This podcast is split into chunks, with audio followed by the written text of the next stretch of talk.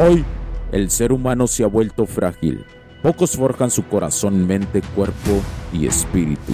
Para todos los suprimidos, los no escuchados, los invisibles, los rechazados, los que sienten que no ganan en nada, los que sienten que no avanzan, los que no sienten esperanza. ¿Alguna vez has pasado esto más? Únete a la comunidad de los que desean mejorar cada día más. Odio la mediocridad y sus derivados de la negatividad. Mi nombre es Hugo Cervantes y te digo las crudas verdades en un mundo lleno de frágiles.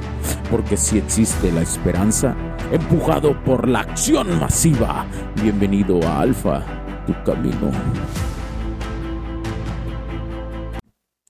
Los puntos de vista y opiniones expresadas por los invitados, la audiencia y los conductores en este y todos los programas de HC La tecnología crece nosotros también no reflejan necesariamente o están de acuerdo con aquellas de este concepto empresarial.